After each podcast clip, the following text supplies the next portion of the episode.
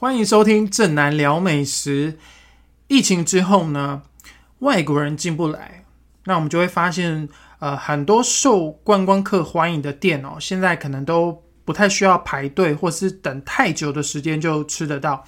像是我前一阵子经过台北信义路上的鼎泰丰的时候，我就发现，哎，其实排队的人不多，哎。当然也跟我经过它的时间点有关，我大概是下午两点多离峰的时间。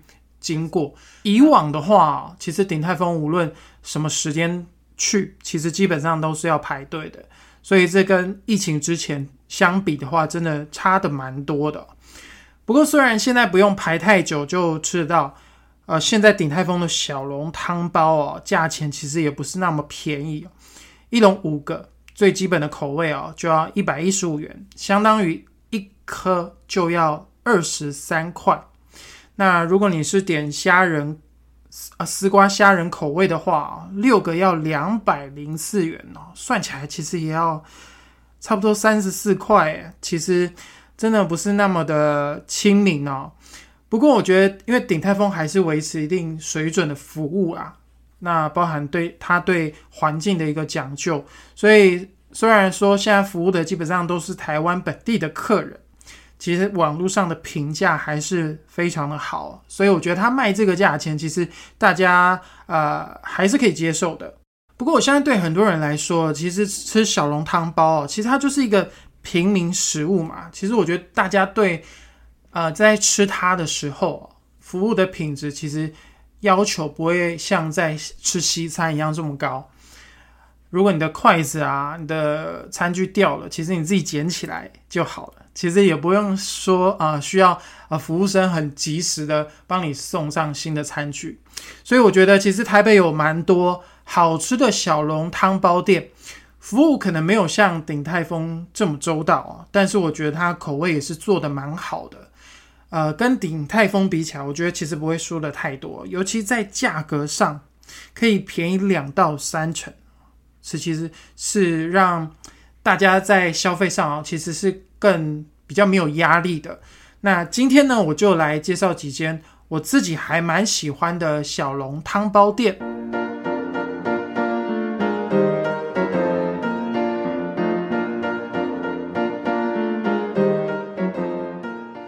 第一间呢，要介绍的就是梨园汤包馆。那这一间店呢，在采访他之后呢，其实我自己也回去吃了蛮多次哦，也推荐给我自己的同事啊，或者是朋友。那这间店呢，其实它跟鼎泰丰一样哦，它有一个透明的玻璃窗，那你可以看到厨房啊、内场啊这些员工在包小笼汤包的过程哦，你可以看到这些皮呀都是现擀。馅料也是现包的，其实这个制作过程非常的透明化，都可以看得到。如果你蛮仔细看这些师傅哦，在擀皮包馅的过程哦，你会发现他们家的皮呢擀的比较薄，所以呃，相对的，他们家的这个折子的捏的数量也会比较多一点哦。那老板就有跟我解释说，他们这个折子的数量大概会捏到二十三折左右。那他解释说，这个原因是因为，因为皮薄，所以你的折子捏的比较多的话，它口感比较不会那么单调。那他们家第一名卖最好的口味呢，是丝瓜虾仁汤包。那一笼是八个，卖一百九十元。那平均是一颗的话呢，就是二十四块。比起鼎泰丰啊，一颗要三十四块啊，大概是便宜了三成左右。它的皮呢，就如同刚刚讲的，擀得非常薄，所以你可以看到那个丝瓜哦，绿色、青绿色的色泽。那你在吃的时候呢，也会觉得这个丝瓜是有脆度，也有甜度的。那搭配虾仁的鲜味，其实我觉得整个吃起来还蛮甜美的。那比较特别的口味的话，就是他们有一款叫做罗勒鲜科，那算是老板哦自己。独创研发的一个味道，那在吃的时候呢，你可以吃到那个罗勒叶还蛮明显的香气。那这个罗勒叶呢，又可以带出哦鹅啊蛮鲜甜的味道，觉得有一点像是西餐的这种搭配。而且你在吃的时候呢，会呃，可以感觉到里面的汤汁非常的多，所以你一口咬下的时候会爆汁。其实我觉得这一款你直接吃就还蛮够味的。当然，老板还有提供了一款哦，他自己呃调配的五味酱。那这个五味酱呢，跟这个鹅啊就特别的搭，因为其实你如果有在吃这个海产店啊或者热炒的时候，就会发现有时候呃一些海鲜的切盘啊，比如说软丝啊，就会搭配这种五味酱，其实就是有点甜甜的啊，我觉得就跟这种海鲜的。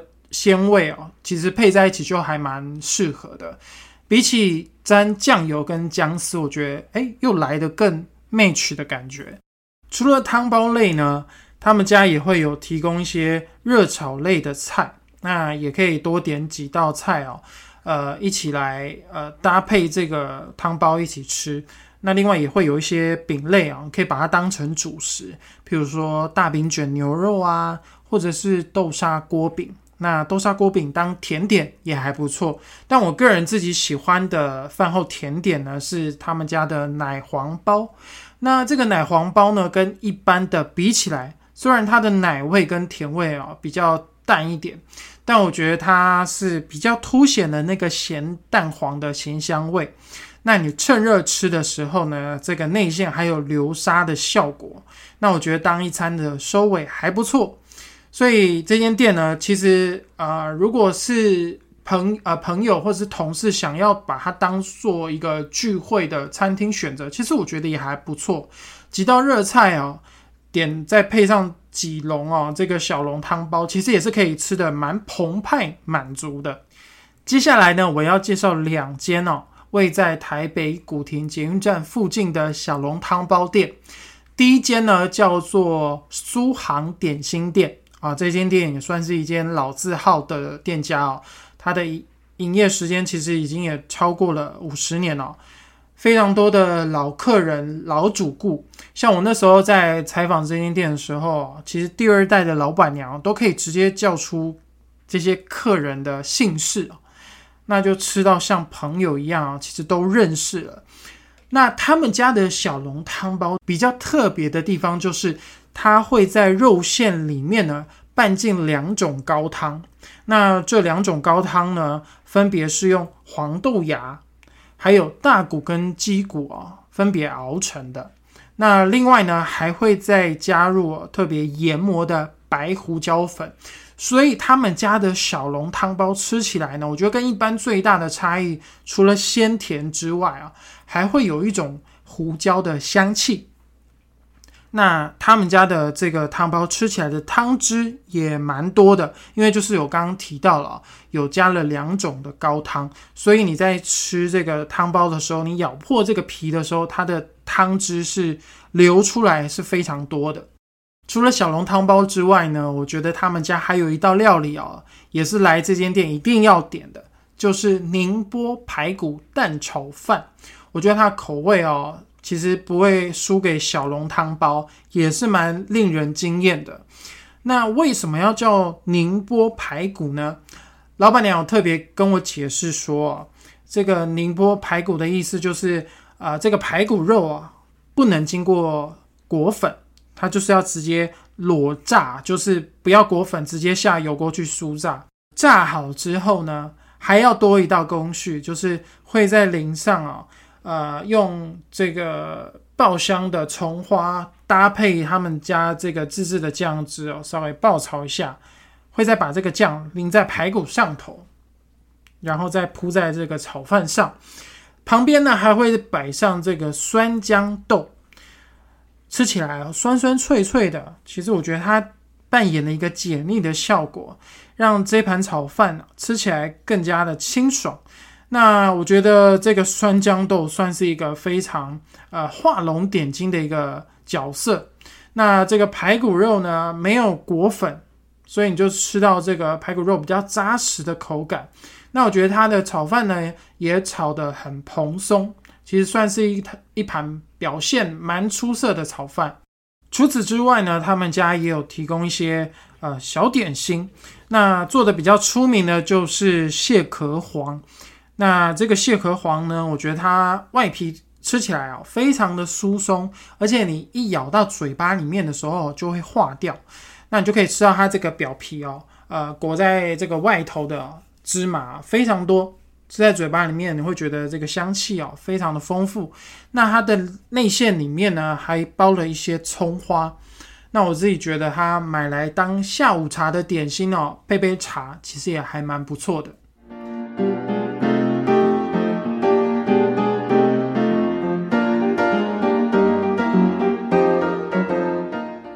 接下来介绍另外一间开在古亭站附近的店呢，叫做黄龙庄。这间店呢是高中同学推荐给我的，因为他就住在古亭附近，很常去吃，觉得口味做的还不错，所以他推荐我去吃吃看。那我自己吃完之后，我觉得味道也做的蛮好的，所以我就有跟老板约了专访。那其实老板在古亭现在这个位置呢，开了差不多十年左右，但是老板其实做面点的经验呢，其实。也蛮长的哦，其实大概有四十年左右。他最早开这个小笼汤包店哦，是在南京东路四段哦。那时候其实不叫黄龙庄，那时候叫上海滩。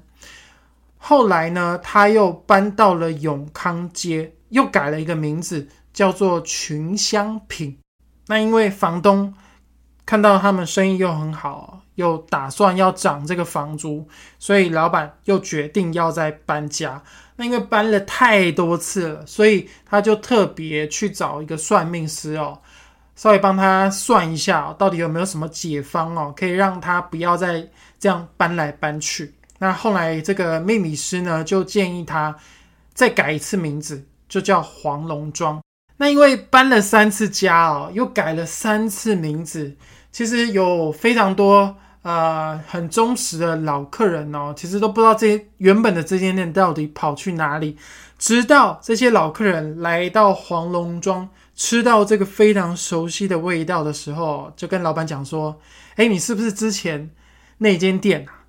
老板就说：“对啊。”那这些老客人就跟老板讲说：“啊，我找了你找了十几年哦。”那老板就觉得：“哎，其实还蛮蛮开心的，有些老客人找到他现在这个位置。”但老板也没有因为算命之后呢，就相信取了一个好的名字，生意就会好。他觉得口味还是最重要的，所以他在这个小笼汤包的制作上呢，也非常的讲究。它的面皮呢是要用冷水和面的做法，他觉得吃起来会比较有 Q 度。那跟其他家也是一样哦。也是要坚持现擀现包，所以你吃他们家的小笼汤包的时候，都可以吃到非常甜美的汤汁。那我自己比较喜欢的口味呢，是虾仁丝瓜汤包。这个汤包里面呢，有包进了澎湖的角瓜，还有海虾，那还会拌一些猪肉末，所以我觉得它吃在嘴巴里面的时候，会觉得味道非常的鲜美，而且汤汁也很多。而且它的丝瓜呢是还保有那个脆度的。那比较不同于坊间做法的品相呢，就是有一款叫做苏式小汤包，它把外形做的蛮可爱的哦，就是大概只有比骰子再大颗一点点的大小，非常的精巧，其实蛮受小朋友欢迎的哦，因为它就是小小一颗，那一笼大概有十八颗左右，就是一口一个。非常的好入口，那它的吃法也非常有特色，就是它会附一碗蛋丝汤，所以你可以把这个小汤包呢放在汤匙上面之后，再加一些蛋丝汤，然后再配一点姜丝，然后一口吃，味道也还蛮不错的。当然吃汤包的时候也可以配一些汤品，那我觉得他们家的圆中鸡汤还蛮好喝的。那老板有他讲究的地方就是他会用两种两种鸡，一种是放山鸡，一种是玉米鸡，会一起去熬煮。那会熬差不多三到五个小时。那放山鸡会比较耐炖一点，所以它的肉质会比较有口感。那玉米鸡的话，它是油脂会比较多，所以它提供了这个鸡汤的香气，喝起来。会比较香醇，用餐完呢，还可以到附近的台北植物园呢去走一走、散步。尤其在这个疫情啊还无法完全解封的状态下，让自己的生活多一点乐趣。最后呢，要介绍的这间店呢，开在台北的永康街。那这间店呢，也算是一间老店了，也是开了差不多有五十年。它的名字叫做好公道金鸡园。这间店呢，厉害的地方就是他们已经连续三年呢入选台北米其林指南的必比登推荐。他们家的小笼汤包呢，跟鼎泰丰一样，强调有十八个折子。但我觉得他们家的收口处呢不会太厚，所以你在吃的时候不会有觉得咬到那个厚面皮的感觉。那同样，他们家的汤汁里面这个。内馅的汤汁也是非常的多，你一咬下去的时候，就会在你的嘴巴里面喷发出来。肉馅也很有味道，我个人觉得他们家的汤包也是属于那种不需要沾酱的路线，本身的味道就做的还蛮够的。那我吃他们家的汤包的时候，我觉得配他们的招牌的圆中土鸡汤，这个组合也蛮棒的。他们家的鸡汤看起来很清澈，但其实你吃在嘴巴里面的时候，味道是也蛮浓厚的。而且它的土鸡肉块呢，已经炖到就是你一夹哦，那个肉就散开来了，炖得非常的透烂，而且味道蛮鲜嫩的。那另外重点就是他们家的这个上海点心。那我自己个人喜好的话，我觉得蛮推荐他们家的重酥葱饼。我觉得有点像在吃迷你版的胡椒饼，就它的外皮酥酥松松的，然后也不会太油腻。那它的内馅呢，呃，葱的香味蛮明显的。如果是甜的话呢，我推荐红豆松糕。我觉得这个松糕的口感呢，呃，介于扎实跟软绵之间，就是我觉得还蛮恰到好处的，不会咬起来太硬，但是也不会软到没有口感。那它的红豆泥呢，吃起来甜而不腻，一份有两块。那我个人觉得一人一块吃起来会比较刚好啦。如果两块的话，就会觉得比较多了一点。以上这四间店呢，就是我觉得口味哦不会差鼎泰丰太多，但是价钱亲民许多的小笼汤包店，推荐给大家。如果你喜欢正南聊美食的节目内容呢，欢迎你们关注追踪。如果有任何问题呢，或者是你们有想要听的美食主题，可以到我的脸书粉丝团或者是 IG 留言告诉我。